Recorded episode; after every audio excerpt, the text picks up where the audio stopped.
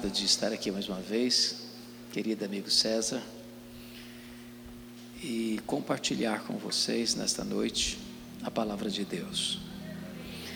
O texto que eu quero repartir com vocês hoje está em Romanos, capítulo 8, versos 26 a 30. Peço que você abra a Bíblia comigo neste texto e mantenha a sua Bíblia aberta nesta passagem comigo, tá bom? Romanos 8, 26 a 30. Os estudiosos dizem, e penso que dizem com razão, que a carta de Paulo aos Romanos é a cordilheira do Himalaia de toda a revelação bíblica. E se Romanos é a cordilheira do Himalaia, então o capítulo 8 deve ser o pico do Everest, o ponto culminante. E Paulo escreve assim a partir do verso 26. Também o Espírito, semelhantemente, nos assiste em nossa fraqueza, porque não sabemos orar como convém. Mas o mesmo Espírito intercede por nós sobremaneira com gemidos inexprimíveis. E aquele que sonda os corações sabe qual é a mente do Espírito, porque é segundo a vontade de Deus é que ele intercede pelos santos. Sabemos que todas as coisas cooperam para o bem daqueles que amam a Deus, daqueles que são chamados segundo o seu propósito. Porquanto aos que de antemão conheceu, também os predestinou para serem conformes à imagem de seu filho, a fim de que ele tenha, ou de que seja o primogênito entre muitos irmãos. E aos que predestinou, a esses também chamou. E aos que chamou, esses também justificou. E aos que justificou, a esses também glorificou. Amém. O que eu vou falar para você agora não é uma mera possibilidade, nem uma mera hipótese, é um fato irrefutável. E o fato é este: nem todas as pessoas que sonham, desejam, planejam vencer na vida, vencem na vida. Isso é um fato. E eu quero ilustrar esse fato com a saga esportiva brasileira. Todos vocês sabem que o Brasil hospedou pela primeira vez uma Copa Mundial de Futebol em 1950. Naquela ocasião, a imprensa internacional apontava o Brasil como forte candidato a sagrar-se campeão do mundo. O Maracanã tinha sido construído para aquela finalidade. E o Brasil abre aquele campeonato mundial, lá no Rio de Janeiro, dentro do Maracanã, goleando o México por 4 a 0. Depois o Brasil vem para São Paulo e empata com a Suíça por 2 a 2. Classifica-se para a fase seguinte, ganhando da então Iugoslávia por 2 a 0. A partir daí, o Brasil se transforma num grande fenômeno do futebol mundial porque ele vai para a segunda fase e goleia a Suécia por 7 a 1. Vai para a semifinal e goleia a Espanha por 6 a 1. E então, no dia 16 de julho de 1950, o Brasil entra no Maracanã com 198 mil torcedores dependendo apenas de um empate com o Uruguai para sagrar-se campeão do mundo. Em todo o Brasil, a vitória já era celebrada antecipadamente. Nas ruas, nas praças, as bandeiras eram desfraldadas. O Brasil entrou em campo e fez 1 a 0 no primeiro tempo. Quase volta para o segundo tempo com a faixa de campeão no peito. Mas quando a partida recomeça no segundo tempo, logo depois, Uruguai fez um a um, empata o jogo. Mas o Brasil ainda era o campeão do mundo. Mas antes da partida encerrar, o Uruguai fez 2 a 1. Um. O Maracanã cobriu-se de silêncio, a nação brasileira de uma amarga derrota, fatídica derrota, e a expectativa de vitória transforma-se então nessa derrota tão sofrida. Eu quero dizer para você, entretanto, que este não é o destino dos filhos de Deus. Nós não temos apenas expectativa de vitória, nós temos garantia de vitória. Nós que estamos em Cristo já somos mais do que vencedores em Cristo Jesus, nosso Senhor. Nós não entramos hoje em campo para saber se vamos ganhar ou perder. A nossa vitória foi conquistada na cruz. E se nós estamos em Cristo, somos mais do que vencedores. O texto que acabamos de ler nos leva a esta gloriosa convicção. Eu queria que você então observasse comigo esta passagem. O texto nos informa acerca da solidariedade de Deus quando diz assim: também o Espírito semelhantemente nos assiste em nossa fraqueza, porque não sabemos orar como convém. A primeira coisa que Paulo nos choca é que ele diz assim: nós não somos vencedores porque somos fortes, nós somos vencedores apesar de sermos fracos. Eu gosto muito de ler, e quase toda semana eu passo pelas livrarias para ver o que está saindo de novo. E vocês sabem que os livros mais publicados no Brasil e no mundo são os livros de alta ajuda. E os livros que ensinam você a ficar rico rápido. Eu acho que eu não estou sabendo ler bem esses livros. Mas esses, esses livros dizem assim para você: você é forte, você é um gigante, você tem a força, você tem o poder, há poder nas suas palavras. Basta fazer cócega no seu interior e levantar-se-á daí um gigante. Sabe o que a Bíblia diz? Exatamente o contrário. A Bíblia diz que nós somos fracos que Deus conhece a nossa estrutura e sabe que somos pó. A nossa fraqueza é tão evidente que claramente se percebe que nós temos fraquezas físicas. Ou gente querendo ou não, gostando ou não, o tempo vai esculpindo algumas rugas no nosso rosto indisfarçáveis. As mulheres, mais inteligentes do que os homens, disfarço isso melhor, com um bom cosmético. Daqui a pouco, uma boa cirurgia plástica ajuda bastante. Mas chega uma hora que, ainda que Pitangui ressuscitasse dentre os mortos, não teria mais jeito. As pernas ficam bambas, os joelhos trôpegos, as mãos descaídas, os olhos embaçados, e diz os entendidos que cada fio de cabelo branco que brota na sua cabeça é a morte chamando você para um duelo. Eu acho até um exército acampado ao meu redor. Temos fraquezas físicas.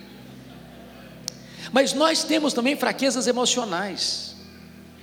Quantas vezes você já chegou ao ponto de quase desesperar-se da própria vida?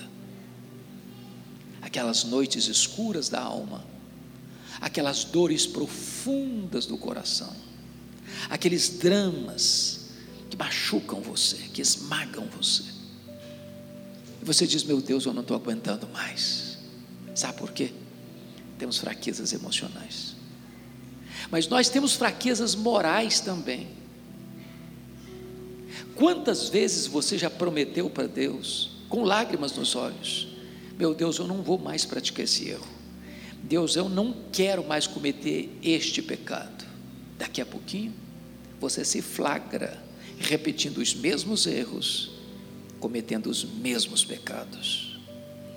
Não é porque faltou para você honestidade, não, faltou para você poder. Temos fraquezas morais. Mas também nós temos fraquezas espirituais. Nós somos um ser ambíguo, contraditório, paradoxal. O bem que nós queremos fazer, nós não praticamos. O mal que nós não queremos fazer, esse nós praticamos. Somos fracos. Mas o que é maravilhoso que, apesar da nossa fraqueza, Deus não nos escorraça, Deus não nos joga para a lateral da vida. Está escrito que o Espírito semelhantemente nos assiste em nossa fraqueza. A palavra assistir, na língua grega, traz a ideia que o Espírito Santo pega esse fardo por você e carrega esse fardo por você, porque esse fardo esmagaria você. Mas por que, que nós somos fracos? Qual é a evidência que você tem que você é fraco? Paulo responde: porque nós nem sabemos orar como convém. E por que nós não sabemos orar como convém? Porque nós nem sabemos o que é melhor para nós. Às vezes nós pedimos para Deus uma pedra, pensando que estamos pedindo um pão. Às vezes pedimos para Deus uma cobra, pensando que estamos pedindo um peixe. Às vezes pedimos para Deus um escorpião, pensando que estamos pedindo um ovo. Às vezes pedimos para Deus que vai nos matar, pensando que estamos pedindo que vai nos dar vida. Deus é tão bom com você que Ele não dá tudo que você pede. Deus não dá o que você quer, Deus dá o que você precisa, Deus dá o melhor. Jesus nos ensinou a orar, e ao ensinar-nos a orar, nos ensinou assim: Pedi, dar-se-vos-á, buscai e achareis, batei e abrir-se-vos-á, porque todo o que pede, recebe, todo o que busca, encontra, todo o que bate, abrir-se-lhe-á. Isso foi o que Jesus ensinou. Às vezes nós entendemos o contrário, às vezes a gente entende assim: todo o que pede, recebe o que pede. Isso não está na Bíblia. O que está na Bíblia é: todo o que pede, recebe. Ai de nós, se, se estivesse na Bíblia assim: todo o que pede, recebe o que pede. Nós não sabemos orar como convém. Me permita ilustrar isso. Quando José do Egito estava preso, nos melhores dias da sua juventude, ele pediu ao copeiro do Faraó para lembrar-se dele na prisão. O copeiro do Faraó esqueceu-se dele, e ele ficou mais dois anos mofando na cadeia. Ele era inocente. E você pergunta, mas onde está Deus? Que deixa um filho seu inocente padecer numa prisão? Por que Deus não tirou José da cadeia quando José queria sair da cadeia? Se José tivesse saído da prisão quando ele queria ter saído da prisão, o máximo que ele teria sido era um bom lavador de copos no palácio do Faraó. Deus esperou os dois anos para que nesses dois anos a rampa do palácio fosse construída para José sair da cadeia e ser governador do Egito. Quando Deus parece demorar, não é porque Ele está indiferente, não é porque Ele não gosta de você, é porque Ele está preparando algo maior e melhor para a sua vida. Deus nos assiste, o Espírito Santo nos assiste a nossa fraqueza, porque não sabemos orar como convém. Mas o texto prossegue e fala da compaixão de Deus ainda no verso 26, quando diz assim: Mas o mesmo Espírito intercede por nós sobremaneira com gemidos inexprimíveis. Notem vocês que Deus ama tanto a você, está tão resoluto em levar você para a glória, que dentro da Trindade você tem dois intercessores. Primeiro, você tem um intercessor legal, jurídico, forense, que é Jesus Cristo, o advogado, o justo. Toda vez que chega uma acusação contra você no tribunal de Deus, Jesus Cristo se levanta e diz: Pai, por esse pecado eu morri, por esse pecado eu verti o meu sangue, portanto, aquele que crê em mim não deve mais nada, está aqui com a tua lei e com a tua justiça. É por isso que a Bíblia diz: quem tentará acusação contra os eleitos de Deus? É Deus quem os justifica. Quem os condenará? É Cristo Jesus quem morreu, o antes que ressuscitou, o qual está à destra de Deus e também intercede por nós. Não há mínima chance de você ser condenado pelo acusador, porque Jesus Cristo morreu pelos seus pecados e ressuscitou para a sua justificação. Mas agora, Paulo vai nos informar que nós temos um segundo intercessor na Trindade, é o Espírito Santo. Ele é o intercessor existencial. Se Jesus intercede por nós, a destra de Deus Pai nas alturas, o Espírito Santo intercede por nós, em nós, ao Deus que está sobre nós. De que maneira? De três maneiras. Primeiro, ele intercede por nós de forma intensa Ele intercede por nós sobremaneira. Esta é a mesma ênfase de João 3,16, porque Deus amou o mundo de tal maneira. Segundo, Ele intercede por nós de maneira agônica, com gemidos inexprimíveis. Eu já li dezenas de comentários de Romanos, já busquei orientação para entender esse texto em dezenas de grandes exegetas e teólogos. Eu acho que nós nem estamos arranhando a superfície ainda. Eu pergunto a vocês: o que é um gemido? Um gemido é uma expressão tão profunda de sentimento ou dor que você não consegue articular isso em palavras.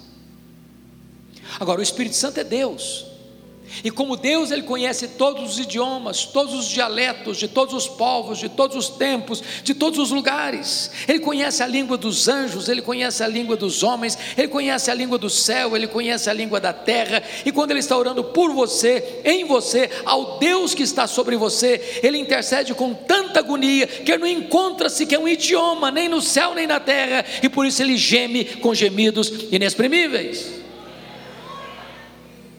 Mas em terceiro lugar, a intercessão do Espírito Santo não é apenas intensa e agônica, ela é também eficaz. Porque o verso 27 diz uma coisa sublime e preciosa para nós, está escrito o seguinte: e aquele que sonda os corações sabe qual é a mente do Espírito, é porque a segunda vontade de Deus é que Ele intercede por nós. Em outras palavras, se você e eu não sabemos orar como convém, o Espírito Santo sabe. O Espírito Santo não desperdiça nenhuma das suas intercessões por você, em você, ao Deus que está sobre você. Mas Paulo avança para mostrar que Deus está tão comprometido em nos conduzir à glória que ele trabalha conosco com muita sabedoria. O verso 28 começa assim: Sabemos. Sabemos. E essa palavra no grego ela vem de um termo da matemática, um termo exato. Vejam vocês que Paulo não está tratando aqui da linguagem da conjectura hipotética, mas ele está tratando com a linguagem da certeza experimental. Sabemos. Ele não diz sentimos. Ele não diz cogitamos. Ele diz sabemos. E sabemos o quê? Que algumas coisas, que as melhores coisas, não que todas as coisas cooperam para o bem daqueles que amam a Deus, daqueles que são chamados segundo o seu propósito. Mas esse versículo, irmãos, pode ser mal compreendido por algumas pessoas. Então vamos entender primeiro o que é que Paulo não está querendo dizer. Primeiro, Paulo não está dizendo que todas as coisas que acontecem com você e comigo são coisas boas. Ele não está dizendo isso. Há muitas pessoas que equivocadamente acham que se você é crente de verdade, você nunca vai ter problema. Se você é crente mesmo, você nunca vai enfrentar problemas financeiros, nunca vai ter problema de saúde. Mas isso não é uma verdade bíblica.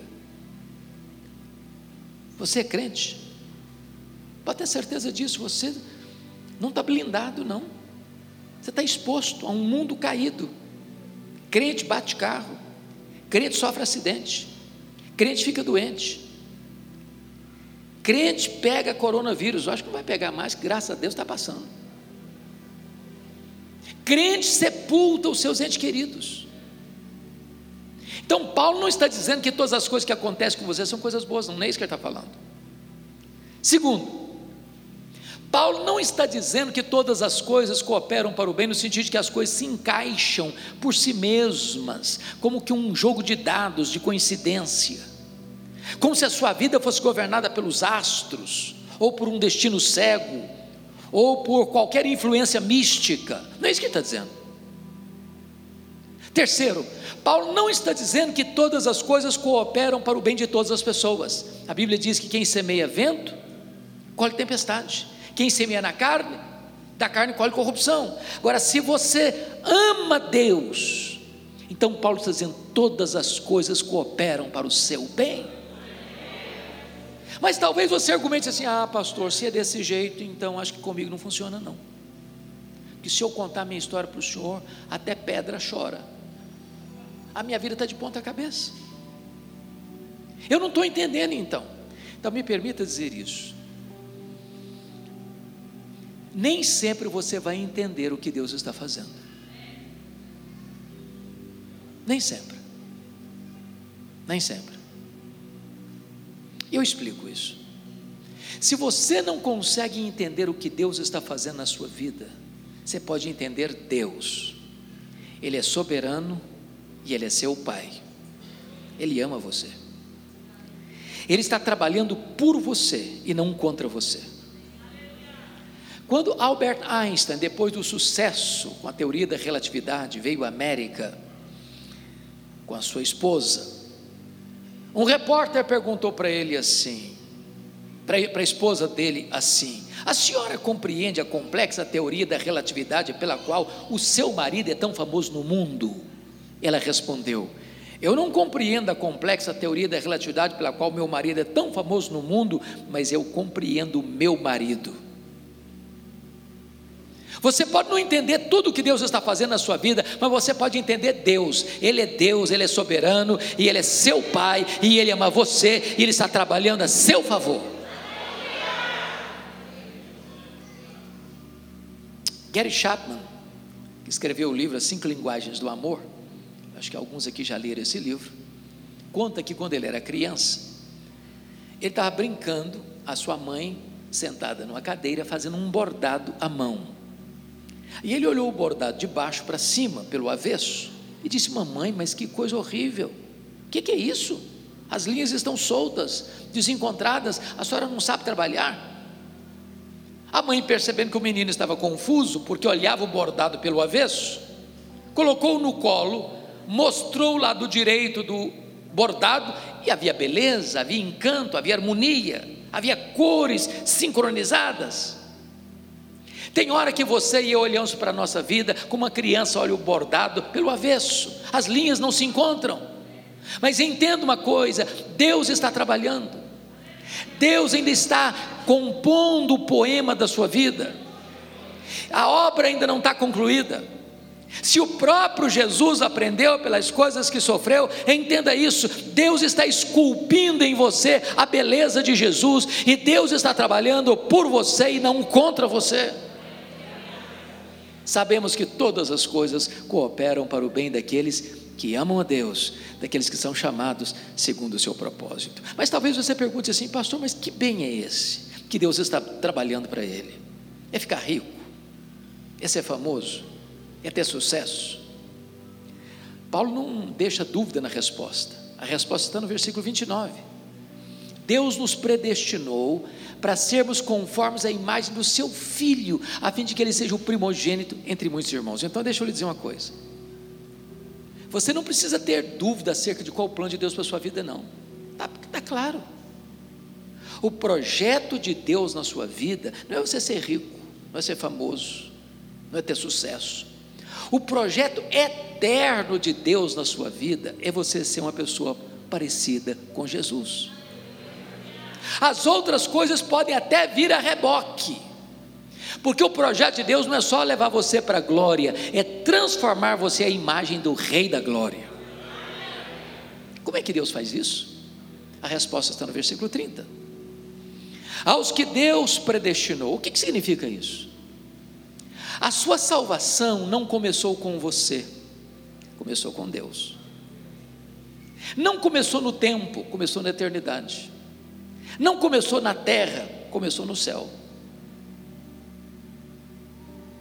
Você não passou a amar a Deus e, em resposta ao seu amor por Deus, Deus passou a amar, amar você. Não, a Bíblia diz: Deus nos amou primeiro. O nosso amor por Deus é apenas um refluxo do fluxo do amor de Deus por nós. Não fomos nós quem escolhemos a Deus, foi Deus quem nos escolheu primeiro.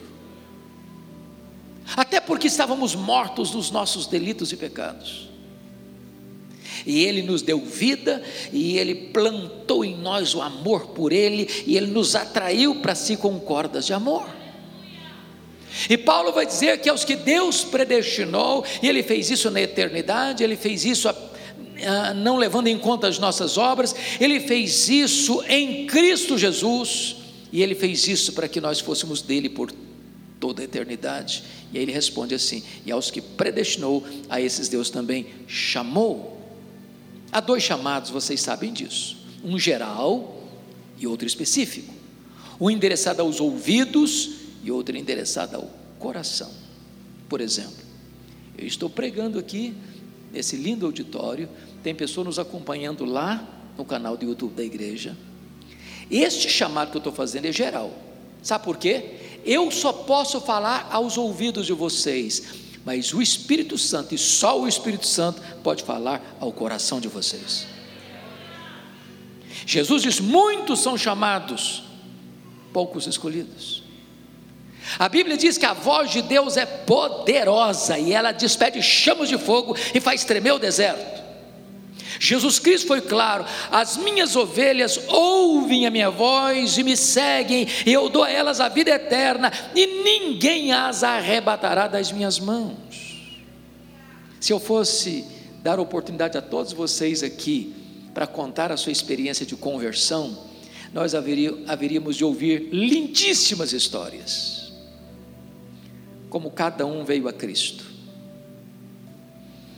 Eu tinha um colega de turma, estava voltando de uma balada de madrugada, bêbado, encontra no chão da rua, na calçada, um folheto sujo, rasgado, pega aquele folheto, bêbado como estava, e quando ele lê o folheto, as letras saltam o seu coração e ele é convertido sozinho ali, caminhando bêbado para casa de madrugada. Sabe por quê? Porque a voz de Deus é poderosa. Deus chama e chama irresistivelmente. Eu estava no meu gabinete pastoral numa segunda-feira, lá em Vitória. Um senhor dos seus trinta e poucos anos bate à porta e diz assim: Eu posso falar com o senhor? Eu disse: Claro. Ele entrou e disse assim para mim: Eu estive ontem aqui, domingo à noite, na igreja. Falei: Que bom que o senhor veio, o senhor é bem-vindo aqui. Ele me respondeu assim: Mas eu não vim participar do culto, não. Falei: O que, que o senhor veio fazer? Ele me respondeu: Eu era um traficante. Eu vim ontem aqui roubar um carro. Os carros ficavam estacionados em frente ao templo, na rua. E eu disse: Mas o que, que aconteceu? Ele me respondeu: Enquanto eu olhava os carros para definir e decidir que carro eu levaria, eu escutei uma música que brotou do templo eu fui atraído irresistivelmente para dentro do templo. Do jeito que eu estava com meu revólver 38 na cintura, eu entrei. E quando eu entrei, a palavra de Deus entrou no meu coração como uma flecha eu fui tomado de convicção de pecado. Eu saí daqui ontem correndo e chorando para casa. Quando eu cheguei em casa ontem à noite, minha mulher me perguntou: O que, que aconteceu com você? Alguém feriu? Alguém machucou você? Eu respondi para ela: Não, mulher, aquele homem que você conhecia até hoje não existe mais. Agora eu sou um novo homem, eu sou uma nova criatura. Jesus salvou a minha vida. Ele chama e chama eficazmente. Ele chama na rua, ele chama em casa, ele chama no hospital, ele chama numa boate, ele chama aqui dentro da igreja, ele chama, e a voz de Deus é poderosa. E Paulo prossegue e diz: Aos que Deus chamou, a esses Deus também justificou. Me permita parar um pouco aqui, porque aqui está o coração da Bíblia. Se você não entender a gloriosa doutrina da justificação, você não consegue entender o restante da Bíblia. O que é esta doutrina? A doutrina da justificação, a doutrina da imputação. Me permita trabalhar um pouco aqui. A Bíblia diz que todos pecaram e destituídos estão da glória de Deus. Não há justo nenhum sequer. Então, pode baixar a bola. Pode baixar a bola. Tem nenhum justo. E mais, a Bíblia diz que todos nós vamos ter que comparecer perante o tribunal de Deus para dar contas da nossa vida. E mais, a Bíblia diz que no grande dia do juízo, testemunhas levantar-se-ão contra nós. Por exemplo, primeiro, as nossas palavras.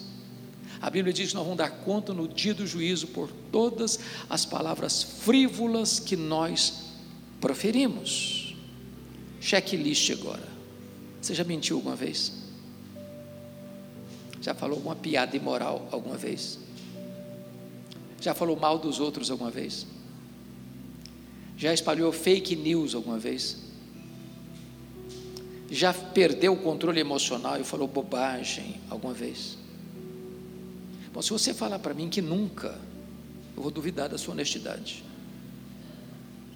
Então, nesse quesito, no tribunal de Deus, todos culpados. Mas a Bíblia diz que nós vamos dar conta das nossas obras, o que você fez, sua mãe não viu, seu pai não viu, seu, seu marido não viu, sua mulher não viu, seus filhos não viram, seu pastor não viu, sua igreja não viu. Deus viu, Ele estava lá. Nesse quesito, todos culpados. Mas nós vamos ser julgados também pelas nossas omissões. A Bíblia diz que se você sabe que deve fazer o bem e não faz, nisso você está pecando. Jesus narra lá em Mateus 25, 31 a 46, uma cena do juízo final, onde o único pecado que é elencado lá são os pecados de omissão. Estive com fome e não me deste de comer, estive com sede e não me deste de beber, estive nu e não me vestiste, estive doente e não fostes ver-me, estive preso e não me visitaste, estive forasteiro e não me abrigaste. E as pessoas vão perguntar, mas quando te vimos nessa situação? E Jesus vai responder: todas as vezes que deixaste fazer um desses pequeninos, a mim o deixaste fazer. Ou seja, você pode estar dentro da sua casa, não falando mal de ninguém, não fazendo mal para ninguém e cometendo um pecado de omissão. Nesse quesito, todos culpados. Mas a Bíblia diz mais que nós vamos dar conta no dia do juízo pelos nossos pensamentos e desejos. Me permita dizer isso: nenhum tribunal da terra tem competência de julgar foro íntimo, mas o tribunal de Deus julga foro íntimo.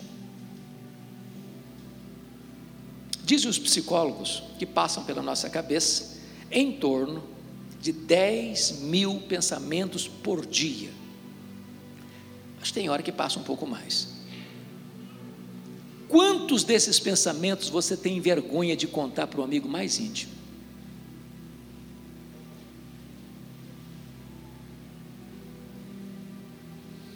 Eu sei que provavelmente você não esteja gostando da direção dessa mensagem. Falei, vim aqui hoje querendo uma palavra mais leve, mais light.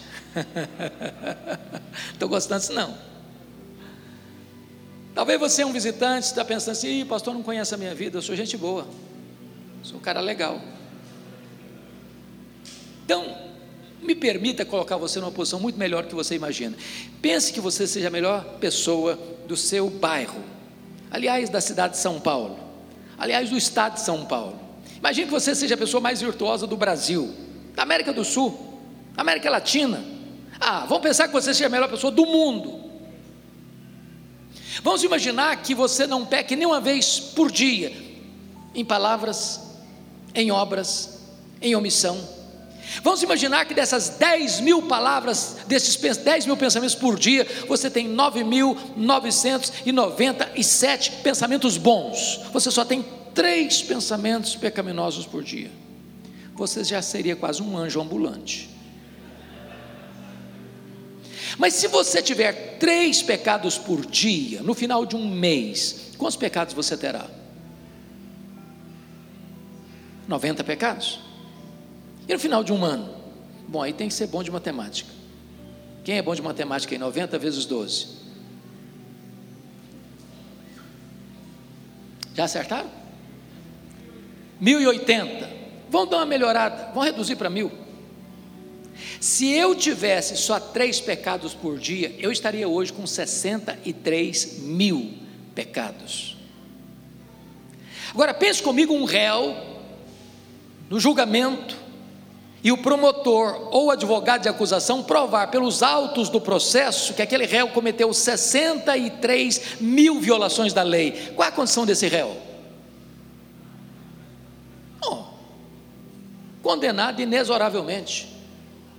É, mas aqui nos tribunais da terra tem jeitinho de comprar testemunha, de subornar juiz, de mudar a sentença, de molhar a mão daqueles que vão julgar. Mas o reto juiz não vai ser subornado. A alma que pecar, essa morrerá. Mas me permita dizer algo muito grave para você agora. Você não precisaria ter 63 mil pecados para não poder entrar no céu, não. Se você tiver um único pecado, você não pode entrar no céu. Sabia disso? Vou chocar vocês. Vocês sabiam que só gente perfeita entra no céu? Gente, se pudesse entrar um pecado no céu, o céu não seria céu mais. Bom, então você já está concluindo o seguinte, pastor: se é desse jeito, então eu estou frito. Você pensou isso? Parabéns, é isso mesmo. Tá, você está certíssimo, está frito mesmo. Sabe o que isso quer dizer? É impossível você salvar a você mesmo com base no seu mérito, nas suas obras, nas suas credenciais, nos seus predicados morais. Isso é impossível. Mas eu tenho uma boa notícia para lhe dar. Porque você talvez esteja argumentando, ah, não, não, não, não, não concordo com isso não. Sabe o que eu não concordo? Você pode estar argumentando assim, porque se botar na balança entre coisa boa e coisa ruim que eu faço, coisa boa ganha. Ah, ganha, eu sou gente boa mesmo. Então deixa eu ilustrar para você entender melhor. Vamos imaginar que você vai chegar em casa hoje, pegar 10 ovos na geladeira, bota uma grande frigideira no fogo, você vai fazer um omelete para a família toda. Dez ovos. Aí você quebra os nove primeiros ovos, a gema bonita, vermelhinha, saudável. A hora que você quebra o décimo ovo, ele estava podre. Caiu lá no, meio dos outros. Eu pergunto a você: quanto do omelete você estragou? Todo. Mas por que estragou todo? Porque o padrão é perfeição. Sabe o que a Bíblia diz? Se você guardar toda a lei e tropeçar num único ponto, você é culpado da lei inteira. Sabe por quê? O padrão para entrar no céu é perfeição. Mas eu não sou perfeito. Mas você não é perfeito. A boa notícia que eu tenho para dizer a você nesta noite, que aquilo que você não consegue fazer e não pode fazer, Deus fez por você. Deus mandou Jesus ao mundo para ser o seu representante, o seu fiador, o seu substituto. E quando Jesus estava lá na cruz, diz a Escritura, que Deus lançou sobre ele a iniquidade de todos nós. Diz a Bíblia que ele foi feito pecado por nós, que ele foi feito maldição por nós, que não havia beleza nele que até o sol escondeu o rosto dele e houve trevas ao meio-dia. Que o próprio pai precisou desampará-lo quando ele gritou: Deus meu, Deus meu, por que me desamparaste? Diz a Bíblia que agradou a Deus moê-lo naquela cruz. Naquele momento, Deus estava golpeando o seu próprio filho com a espada da lei e a lei exigindo que ele morresse, porque ele estava ocupando o seu, o meu, o nosso lugar. E quando ele estava lá na cruz, tomando sobre si, diz Pedro, carregando sobre o seu corpo no madeiro os nossos pecados, ele pega a nossa dívida, o escrito de dívida que era, de dívida que era contra nós, anula-o, rasga-o, encrava-o na cruz e dá um brado, tetelestai, está consumado, aquele que crê em mim não deve mais nada, está justificado.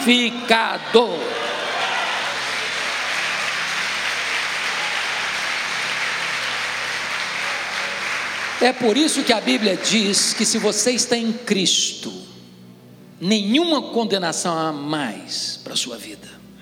Você está quites com a lei, quites com a justiça. Me permita explicar um pouco mais. Justificação é mais do que perdão. Perdão é um conceito negativo e justificação é um conceito positivo. Eu explico. Imagine que você esteja devendo um milhão de reais ao banco Você está quebrado, falido, sem um centavo no bolso, mas deve um milhão de reais. Alguém vai lá, deposita um milhão de reais na sua conta e quita sua dívida. Você não tem mais dívida. Isso é o que? Perdão. Você não tem mais dívida. Mas se você estava quebrado, quebrado você continua. Justificação é um conceito positivo, por quê? Porque na cruz aconteceram três transações, três transações, entenda isso. Está lá em 1 Coríntios, capítulo 5, versos 18 a 21. Primeira transação da cruz, diz a Bíblia, que Deus estava em Cristo reconciliando consigo o mundo, não imputando aos homens as suas transgressões. A primeira coisa que Deus fez, Ele não botou na sua conta a sua dívida. Se botasse, você não conseguia pagar. Na parábola que Jesus contou, de 10 mil talentos, 10 mil talentos representava na época o salário de um trabalhador, de um trabalhador de 150 mil anos, 350 mil quilos de ouro, impagável. Mas se Deus não botou a sua dívida na sua conta, botou na conta de quem? Aí a Bíblia diz: aquele que não conheceu o pecado, Deus o fez pecado por nós. Deus transfere a minha dívida e bota na conta do seu filho lá na cruz. O que que ele fez com essa dívida minha lá na cruz? Ele quitou essa dívida. Pagou essa dívida, não com ouro, não com prata, mas com seu próprio sangue. E agora diz a Bíblia: aquele que não conheceu o pecado, ele foi feito pecado por nós, para que nele nós fôssemos feitos justiça de Deus. Agora entenda isso aqui: a terceira transação. Deus vai lá na sua conta no tribunal do céu e faz um depósito de um valor infinito na sua conta. Toda a justiça de Cristo está na sua conta. Quando Deus puxa sua ficha no tribunal do céu, não apenas não tem mais dívida, mas tem um crédito infinito. Toda a justiça de Cristo está na sua conta. Isto é justificação. Mas só mais um pouquinho para explicar.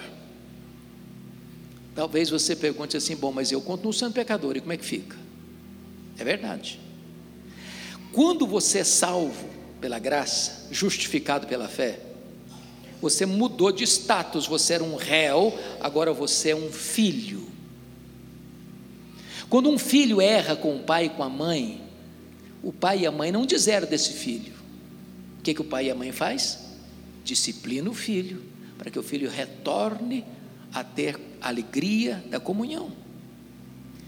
Talvez você já leu tantas vezes 1 João 1,9, e eu queria só explicar isso aqui para partir para o final. O que está escrito em 1 João 1,9? Se confessarmos os nossos pecados, Deus é o quê? Fiel e justo para perdoar os pecados e nos purificar de toda injustiça. Você já parou para perguntar por que, que Deus é fiel e justo para perdoar os pecados? O justo não perdoa, o justo aplica a lei. Deixa eu ilustrar. Imagine que você esteja com a sua família, chega um marginal de arma em punho e tira a vida de um familiar seu na sua presença. A polícia bota a mão nele, ele é preso, vai a julgamento, toma 30 anos de cadeia. Pergunto a vocês, em nome da lei, da justiça, o juiz pode dizer para esse condenado: vai para casa, esquece, fique tranquilo. O juiz pode fazer isso? Não. Qual o papel do juiz? Aplicar a lei e requerer o cumprimento da justiça. Então, como é que esse negócio é esse que Deus é fiel e justo para perdoar? Não está, deveria estar escrito assim: Deus é fiel e misericordioso para perdoar? Por que, que ele é fiel e justo para perdoar? A palavra confessar, se confessarmos, no grego é a palavra homologel, de onde vem a nossa palavra portuguesa homologar. Quando você peca contra o seu Deus, você é filho de Deus, e você peca contra o seu Deus, você chega para Deus e diz: Deus, eu reconheço que eu pequei, eu concordo que eu pequei, Senhor, eu pisei na bola, Senhor, eu, eu não devia, mas eu fiz, Senhor, o Senhor me perdoe. Deus é fiel e justo, sabe por quê? Deus diz para você: então, meu filho, eu vou olhar lá para a cruz do meu filho, ele verteu sangue. Como meu filho morreu por você e já pagou o preço, do seu pecado, passado, presente e futuro, eu perdoo você por causa da obra do meu filho. Eu sou justo para não punir esse pecado duas vezes. Punir no meu filho, não punirei em você. É por isso que Paulo agora termina assim: e aos que Deus justificou, a esses Deus também glorificou. Irmãos, a glorificação não aconteceu ainda não. A glorificação só acontecerá quando Jesus voltar. Os que estiverem já morrido ressuscitarão com um corpo de glória. Os que estiverem vivos serão transformados e arrebatados para encontrar o Senhor Jesus nos ares. Isso vai acontecer ainda no futuro, quando Jesus voltar. Mas preste atenção que Paulo usa o verbo glorificar no pretérito perfeito como um fato consumado. Aos que Deus justificou, a esses Deus também glorificou. Você pode perguntar, oh, Paulo, você errou na gramática ou na teologia? E a resposta é: ele não errou nem na gramática, nem na teologia. O fato é, se Deus predestinou você, se Deus chamou você, se Deus justificou você, na mente de Deus e nos decretos de Deus, você já está na glória. É por isso que Paulo encerra este capítulo com cinco perguntas retóricas, perguntando assim: se Deus é por nós, quem será contra nós? Ele não pergunta quem é contra nós, porque o inferno inteiro se levantaria. Mas se Deus está do seu lado, se Deus é a seu favor, se Deus é por você, ainda que se levante o inferno todo, não pode fazer a obra que Deus fez na sua vida. Segunda pergunta: aquele que não poupou seu próprio filho, antes por todos nós o entregou, porventura não nos dará graciosamente com ele todas as coisas? O que, que Paulo está dizendo? Se Deus já deu o maior, você acha que vai negar o menor? Se já deu o seu filho, você acha que vai largar você no meio do caminho? Aquele que começou boa obra em você vai completá-la até o dia de Cristo Jesus. Terceira pergunta: quem tentará acusação contra os eleitos de Deus? É Deus que o justifica. O que, Paulo está falando aqui? Todos nós estamos acostumados com instâncias de poder aqui no Brasil, por exemplo, nós temos quatro instâncias de poder: primeira instância, segunda instância, terceira instância, quarta instância, que é o Supremo Tribunal Federal. A pessoa perde na primeira, ganha na segunda, ou ganha na segunda, perde na terceira, é, ganha na terceira, perde na, na, na, na Suprema Corte. Paulo está dizendo o seguinte: a sua salvação está lavrada, dada, pelo Supremo Pretório Divino. Não tem recurso de apelação. Não tem condições de um demônio chegar, não, mas ele está salvo, mas eu apelo para ser condenado. Vamos, vamos recorrer a uma instância mais superior. Não, não, não, não. É o próprio Deus, o supremo juiz, a maior autoridade do universo, que já decretou já definiu que você está justificado. Não há condenação para aqueles que estão em Cristo Jesus, nosso Senhor. Quarta pergunta: Quem os condenará? E Paulo respondia: Cristo Jesus quem morreu, o antes quem ressuscitou, o qual está à destra de Deus e também intercede por nós. Aqui ele está dando a base legal da nossa salvação. Legal. Irmãos, quando Deus salvou a você e a mim, Deus não passou por cima dos nossos pecados, não. Deus não, Deus não fez vistas grossas com o nosso pecado, não. O nosso pecado é tão horrível, é tão, é tão, é tão terrível, ele é maligníssimo, diz Paulo em Romanos 7, a ponto de Deus não encontrar outro meio de salvar você, ser justo e o justificador do que crê, a não ser que Ele providenciasse o seu próprio Filho como nosso substituto, para carregar sobre o seu corpo no madeiro os nossos pecados e morrer pelos nossos pecados, segundo as Escrituras. Se Ele morreu por nós, nós não precisamos morrer. Mas ele não só morreu por nós, ele ressuscitou para a nossa justificação. Mas ele não só ressuscitou para a nossa justificação, ele está à destra de Deus como nosso grande sumo sacerdote, como advogado justo. E toda vez que você estiver passando por um momento difícil, de tribulação, de tentação, recorra a Ele, grite por socorro a Ele, e o seu sumo sacerdote sairá em sua defesa. Última pergunta. Quem nos separará do amor de Deus que tem em Cristo Jesus? Será tribulação, ou angústia, ou perseguição, ou perigo, ou fome, ou nudez, ou espada. Somos mais do que vencedores por meio de todas essas coisas.